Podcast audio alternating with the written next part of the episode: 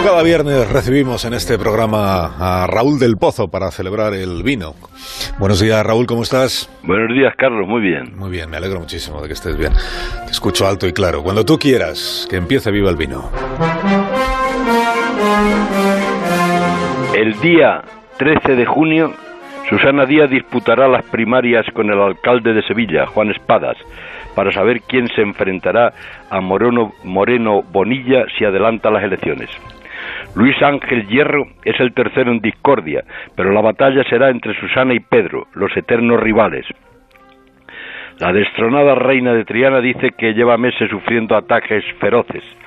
Ha denunciado el machismo del PSOE y ha hecho una envenenada pregunta. ¿Por qué a mí me van a relevar si gané las elecciones? ¿Quieren sustituirme acaso por ser mujer? Teresa López Pavón cuenta que se ha puesto el uniforme de feminista, vaquero pitillo, zapatillas blancas, camisetas con consignas. Los adversarios la acusan de practicar el victimismo feminista, la mujer que tuvo nada menos que 14 cargos. Pero Susana, siguiendo el consejo de Sun Tzu, se va a enfrentar a un Pedro rodeado con el partido revuelto. Según el español, está a punto de caer el gobierno. En los últimos días le han pitado en Ceuta, Alcalá de Henares, Granada, País Vasco.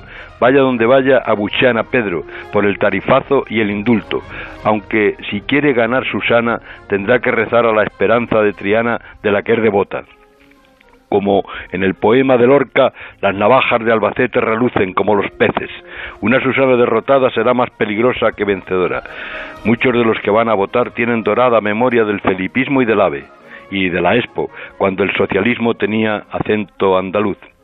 Susana puede ser la nostalgia de la vieja guardia e incendiar la disidencia. Pase lo que pase, querido Carlos, hay que brindar con el vino bético, el que cantó Marcial y lo puso de moda en Roma cuando llegó desde Calatayud buscando la protección de Séneca. ¡Viva el vino!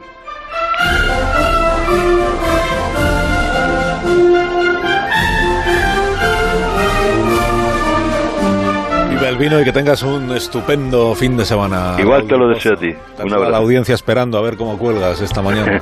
no, eso es en la televisión ahora. ahora con el móvil también. Venga, un abrazo. adiós, adiós, adiós. Ahí. Colgó, colgó.